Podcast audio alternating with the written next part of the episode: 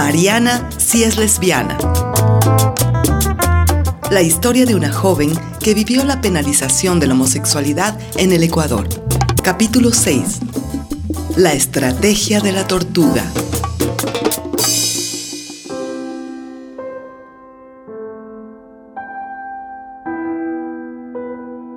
A partir del primer encuentro íntimo entre Alicia y Mariana, ellas se volvieron inseparables. Con una naturalidad inusitada, se ampliaron las posibilidades del sexo para ambas.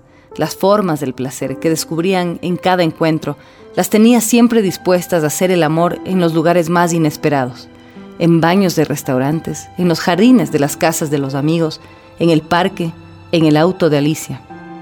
Por primera vez, el deseo se imponía en sus cuerpos. No querían parar, no podían reprimirse. Sentían con absoluta certeza que sus cuerpos estaban sobre el mundo para dar y recibir placer del cuerpo de su amante. El sexo entre Alicia y Mariana era poderoso. Hubiesen bajado el cielo a la tierra de ser necesario con tal de amarse. Sabes, Alicia, provocas en mi cuerpo sensaciones que no intuía.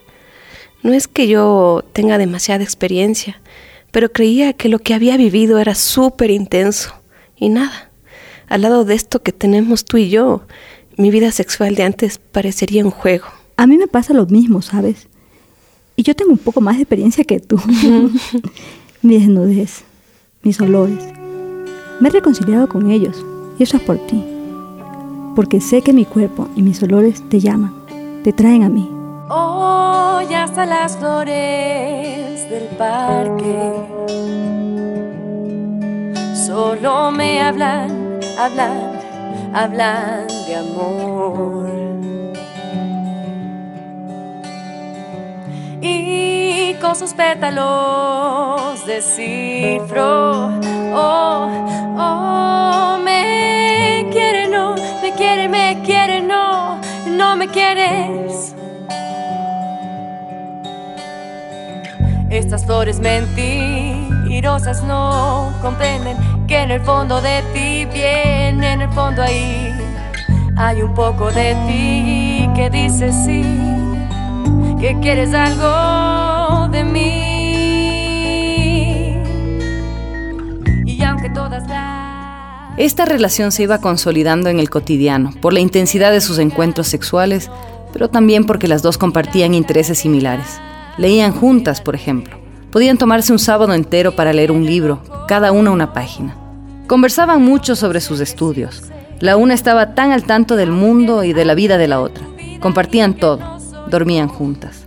Ruperto incluso le reclamó a Mariana que ya nunca iba a casa por quedarse a dormir todas las noches en la de Alicia. Cariño, que me has dejado tan solo en casa, ya no te veo nunca. Extraño a mi Mariana. Ay, Rupert, perdona, tienes razón. Lo que pasa es que con Alicia todo es tan intenso. No sé. El día se pasa tan rápido al lado de ella. Pero te prometo que voy a venir a casa a estar contigo de ley. No, no, no, no, no. Tú sabes que mis celos son lo más sano del mundo. Ven cuando tú quieras. Mariana, yo te extraño, pero me encanta verte feliz. Lo que sí debo confesar es que echo de mucho nuestras conversaciones, porque sabes que tengo algo que contarte. ¿Qué? Algo que contarme que intriga. Porfa, estás saliendo con alguien. Mmm, sí, bueno, algo así como saliendo. La cosa es que este man es casado y eso no es lo peor de todo. El man es ministro. ¿Qué? Rupert, un ministro y es casado. No te veo saliendo con alguien en el closet, qué loco. Yo tampoco me veía saliendo con alguien en el closet, mi linda. Pero ya ves, la carne es débil, sobre todo la mía. Además, con un curuchupa casado, el man viene de una familia súper aniñada de acá. Y nada, sus viejos se hubiesen muerto si es que se enteran que el man es gay. Así que ni bien terminó la universidad, se casó con su noviecita del colegio. Él me dice que la quiere mucho, pero que relaciones sexuales no tienen. Y nada, pronto se dedicó a la política, tuvo su primer cargo importante en el gobierno de Hurtado y ahora es ministro no tiene hijos, es muy buena gente. Aunque un poquito derechoso, debo admitir, pero el man de verdad se cree que en su cargo está llamado a servir a la gente y eso es lo bacán del man. Chuta, Robert, ¿y cómo se, y cómo se conocieron? Mira, nos conocimos en una fiesta en la casa de Jimmy. Ahí me lo presentaron. Es súper guapo, Mariana. qué bestia. Además, el sexo, ni te cuento. Uy, se ve que estamos en las mismas. Yo como que estoy bien calzoneada con Alicia. Así parece, cariño, pero tú estás más camote que yo, ¿no? La verdad es que el man está casado, no me hago mucha ilusión, más allá de la ilusión de verlo y tirar toda la noche con el man. Obviamente. ¿Y quién es el man? ¿Cómo se llama? Te lo digo, pero me tienes que jurar que no le vas a decir a nadie. Si no, se va toda la mierda. Te lo juro.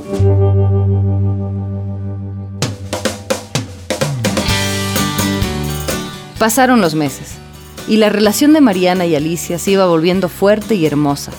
Ruperto, por su lado, terminó al poco tiempo con el ministro. No aguantó mucho que el hombre tuviese que llevar una doble vida. Llegó el final del semestre en la universidad y Ruperto, para celebrar a su amiga, convocó una reunión en un nuevo bar gay de la ciudad, el Rizos. ¡Qué bacán este lugar, Rupert! Sí, está súper divertido y la música está buenísima. Dale, vamos a bailar con los panas. Hoy es tu festejo, Mariana. Lograste terminar el primer semestre calzoneada y todo. ¿Dónde está Alicia? Ya mismo llega. Es que tenía ni sé qué cosa con la gente de su universidad. Mira, mira, justo ahí está. Dale, saquémosla a bailar. Vamos, vamos, qué rico. Bailar con las dos más guapas de la disco. Fabuloso.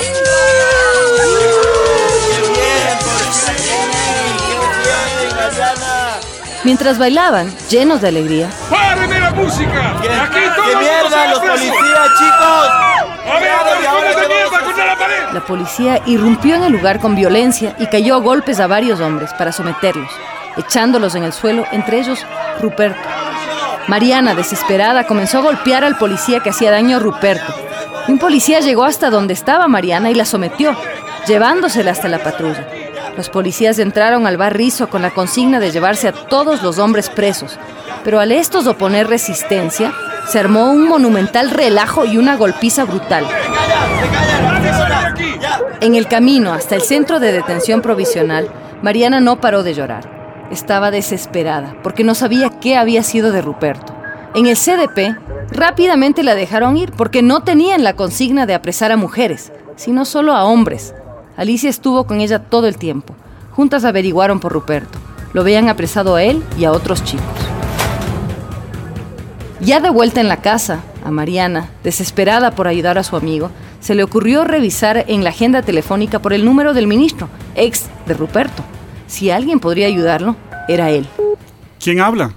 Mire, eh, soy Mariana Ortega, compañera de departamento de Ruperto. Lo llamo porque estoy realmente desesperada. ¿Qué pasó? Estuvimos en un bar en la zona y entraron los policías y masacraron a los chicos que estaban ahí con toletazos, con gas lacrimógeno, a patazos. No se puede imaginar. Lo peor de todo es que a muchos se los llevaron presos, entre ellos Ruperto. No sé qué hacer para sacarlo de ahí. No me dejaron ni siquiera verlo. Está en el CDP de la zona. No les he avisado todavía a sus padres. Se me ocurrió primero llamarlo a usted. Ok, hiciste bien. Veré lo que puedo hacer. Hasta luego. Pero... El ministro efectivamente ayudó a Ruperto a salir de la cárcel. Esa misma noche, cuando llegó al departamento, Mariana estaba ahí. Cuando lo vio no podía creer el estado en el que se encontraba. Tenía el rostro totalmente ensangrentado y apenas se podía sostener sobre sus piernas. Mariana se había dedicado a cuidar a Ruperto los días que siguieron a su encierro en prisión. Ruperto se encontraba muy mal, no tanto por los golpes recibidos, ya que su cuerpo iba sanando rápidamente, sino porque nunca había sido víctima de tanta violencia, en ninguna circunstancia. Por primera vez en su vida se sintió marginado de ese manto protector que supuestamente es del Estado para todos los ciudadanos de un país. Una opresión enorme en el pecho no lo dejaba en paz. Recordaba las horas en la cárcel, los gritos y patadas de los policías, las amenazas de los otros presos. Él tenía absoluta conciencia de la discriminación que los homosexuales vivían en un país tan conservador como el Ecuador. Un país en donde, para inicios de 1993, aún seguía vigente un código penal que criminalizaba la homosexualidad. Hasta ese momento, él había sido testigo de otras formas de violencia, de la violencia doméstica o de la violencia en la calle contra hombres gays. Nunca pensó que el toletazo del Estado le destrozaría el rostro por el hecho de ser homosexual. Mariana veía que con el paso de los días, Ruperto se recuperaba físicamente, pero su ánimo iba decayendo más y más. Un día, sin previo aviso, Ruperto vio a Jairo, su amor de la adolescencia, entrar por la puerta del departamento. Mariana lo llamó a Colombia y le contó todo lo que había pasado. Él no dudó un día en tomarse un bus hasta Quito para acompañar a su amigo en el momento difícil que estaba atravesando. Jairo, qué bien. Me alegro tanto que estés acá. Ay, papi. Yo me imaginé que lo iba a ver como Cristo en la cruz. Pero estoy como Cristo en la cruz. Pero no, usted está recuperándose súper bien. Déjese de tanta flojera. Se me para ahora mismo de la cama. No, no creo, Jairo. No, sí, vamos. Levántate. Nos vamos a comer algo rico en la calle. ¿Qué dices? No sé, Jairo. Tengo ganas de comer ecuatoriano. ya. Jairo, ¿qué cosas vos decís? Quiero decir, ganas de comer comida ecuatoriana, no seas mal pensado. no, Jairo, ¿cómo crees que yo voy a salir a la calle con esta cara? Estoy lleno de moretones. No, Rupert, usted se le ve súper bien. No, ¿cómo se me va a ver Si no quiere que le noten los golpes, le ponemos un poco de base, papi. No, Jairo, ¿cómo crees? Ya, ya, no se me va a quedar en la cama toda la eternidad. Vamos, vamos, levántese. Será. Ya que le van a salir ampollas en ese culito tan rico que usted tiene. Jairo. Ruperto cedió a los pedidos de Jairo y se metió a la ducha. La presencia de su amigo le traía recuerdos felices. Además, Jairo siempre tuvo con Ruperto esa capacidad de tratarlo. En alguna medida, el amor de los dos en la adolescencia quedó intacto. Cada uno tenía la certeza de que el otro le sería siempre incondicional. Después de semanas de estar echado en cama, Ruperto se permitía sentir una alegría por la visita de Jairo. Ay, Jairo querido, tú lograste lo que yo no he podido en todos estos días. Mariana, es muy feo lo que le pasó a Rupert, a ustedes, a la gente de la discoteca. Uf. Qué bueno que me llamaste. La verdad que después de, de hablar contigo me quebré. Es increíble que estas mierdas pasen. Chuta de ley. Los chapas llegaron ese rato sin decir nada, solo insultos y golpeando a todo el mundo. Le dieron tan duro a Rupert que yo creí que lo querían matar, loco. Puta, fue horrible, Jairo. Lo que te conté que pasó en Pasto cuando estuvimos por allá fue a Mevas, al lado de lo que pasó aquí. Los policías parecían como locos. ¿Y tú cómo estás? ¿Cómo te sentís respecto a esto? Ay, la verdad es que me siento mal. Todos estos días cuidando a Rupert, he pensado que toda lucha que uno da no sirve para nada. Que este país está condenado a masacrar a los inocentes a la gente buena. ¿De qué sirve luchar por la causa gay o asumir una postura fuera del closet en Ecuador? Sirve solamente para que te identifiquen y la policía te masacre cuando les dé la gana, para que con más saña te maltraten. Te entiendo perfectamente, Mariana. Pero no tenés que claudicar. Así son todas las luchas. Una vez que lanzamos el primer ladrillazo en respuesta a la represión policial, no hay vuelta atrás. La lucha hay que darla a pesar de estos tropiezos. Ahora despreocúpate de Rupert, que de aquí en adelante él me hago cargo yo. Pedí dos semanas de vacaciones que tenía acumuladas en el trabajo y me voy a dedicar en cuerpo y alma a nuestro muchacho. Gracias Jairo, eres un ángel. No sabes qué alivio siento en el corazón, porque sé que contigo Rupert va a poder salir de esta. Sabes, necesito hablar con Alicia. Le he estado haciendo el quite todos estos días. Le voy a ver a su casa, ¿ya? Sí, dale corazón, yo me quedo aquí con el paciente, no te preocupes más. Lo voy a cuidar con esmero. Decirle a Alicia que venga, que tengo muchas ganas de conocerla. A mi Julia me cayó requete bien. No sabes la pena que me dio enterarme de todo lo que le pasó. Sí, fue súper fuerte todo eso, Jairo. Ya te contaré con detalle.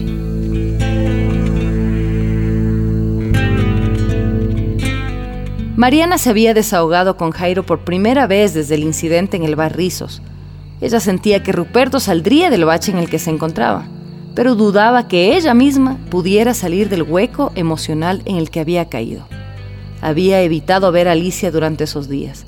Apenas se vieron un par de veces cuando su novia cayó al departamento para visitar a Ruperto. Alicia estaba muy preocupada por Mariana. Sentía su distancia, la sentía mal, deprimida. No quería ser invasiva, pero cuando intentó hacérselo notar alguna vez, Mariana reaccionó mal, así que no volvió a topar el tema. El día de la llegada de Jairo, Mariana tomó una decisión y salió a buscar a Alicia para comunicársela. Hola, amor. Qué bueno que viniste. No sabes cuánto te he extrañado. Hola, Ali. Ven, pasa, pasa. Gracias.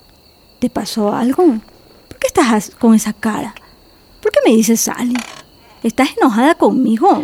No, para nada. Lo que pasa es que vine, vine a hablar de nosotras dos. ¿Viniste a terminar conmigo? Alicia, Alicia, porfa, escúchame. Después de lo que pasó en el bar, yo no me he sentido nada bien. Si alguien puede dar fe de eso, esa persona eres tú. Desde lo que pasó con Julia y su familia, creo que he venido acumulando adentro mío un montón de miedos. Ahora tengo la certeza de que por mi condición de lesbiana, la vida solo me va a deparar tristeza y una violencia sin nombre. No sabes cuánto he luchado todos estos días por sacarme esa idea del corazón, pero no puedo. Estoy cansada, Alicia, no quiero eso. No soportaría la idea de volver a perder a alguien que amo, de perderte a ti porque alguien decida arbitrariamente separarte de mi lado. Vivo con ese miedo todos los días, ¿sabes? ¿Pero qué piensas hacer al respecto? Vine para decirte que necesito un tiempo. Me voy a ir a una casa en la Merced que me prestó mi amiga Pame, una man del colegio que no conoces. El otro día la llamé y conversamos largo. La man estaba horrorizada de las historias que le conté. Le dije que tenía ganas de abrirme de todo y ahí fue cuando ella me ofreció que me quedara por un tiempo en la quinta de sus papás en la Merced. No entiendo nada, Mariana. ¿Por qué llamas a una compañera del colegio que no has visto en años? Y eres incapaz de coger el teléfono para llamarme a mí y hablar al respecto de estas cosas. Yo he estado súper preocupada por ti y todo lo que has hecho en estos días es hacerme el quite. Y ahora de la nada llegas a mi casa a decirme que te largas a la merced a vivir sola, sin tomarme en cuenta en tus planes de vida. Cálmate un poco, Alicia. ¿Cómo quieres que me calme? Si es que vienes acá a hacerme saber que te vas de mi lado y me sacas de tu vida. No es justo, Mariana. Yo te amo. No te vayas. Es solo por un tiempo, Alicia. Necesito despejarme un poco. Necesito tener claro qué es lo que quiero en la vida. Yo también te amo profundamente. No creas que tomar esta decisión fue fácil para mí. Aparentemente sí lo fue. Solo fue necesario que esa tal Pame te hiciera el ofrecimiento para que tú aceptaras enseguida. Eso no es así. No acepté enseguida. Lo he estado pensando todos los días y recién ayer le dije que aceptaba su propuesta. Por favor, entiende que esto no es falta de amor, sino que no puedo más con la vida, Alicia. Vivo en el absoluto terror. No he podido verte estos días porque me da mucho miedo que algún cojudo nos vea juntas y nos insulte o nos haga cualquier cosa. Entiéndelo, por favor, entiéndelo. Yo a ti te amo más que a nadie, pero me siento totalmente inmovilizada y así yo no puedo vivir. Mariana, pero podemos buscar otro tipo de ayuda. No te encierres en ti misma. Podemos ir juntas a un psicólogo o conversar con los panas, armar un grupo de diálogo, lo que sea necesario para que no te vayas, para que no me dejes. Yo estoy aquí para ti, amor. Esto no es un problema de psicólogos, este es un problema de que la gente nos golpea. Este es un problema de que la sociedad nos sigue jodiendo. Además, la decisión ya está tomada. Si te parece bien, te llamo en un mes para que hablemos y ver en qué está cada una. Está bien. Si eso es lo que necesitas, yo te espero un mes. Pero llámame Mariana, por favor. Te juro que tú y yo podemos ser felices.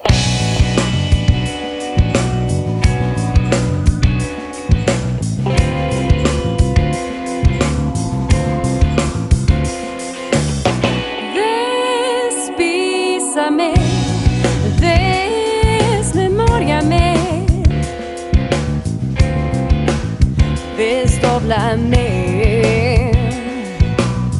y nunca más, y nunca más vuelvas a entrar. Operación al corazón abierto y un, y un cuerpo que no quiere recobrarse.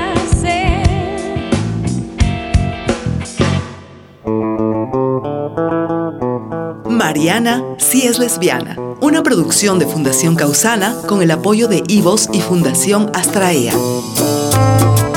Radionovela original basada en textos de María Auxiliadora Valladares. Dirección, Francisco Ordóñez. Producción, Karen Barba. En este capítulo trabajaron para ustedes Byron Garzón, Augusto Ordóñez, Karina Vance, Gabriela Tejeda, Charito, Coca Pacha Queer, Cristian Vaca, Daniel Martínez y Karen Barba. Chucha con chucha. Canción, Joan Vance. Tema musical, La Concha Acústica. Esa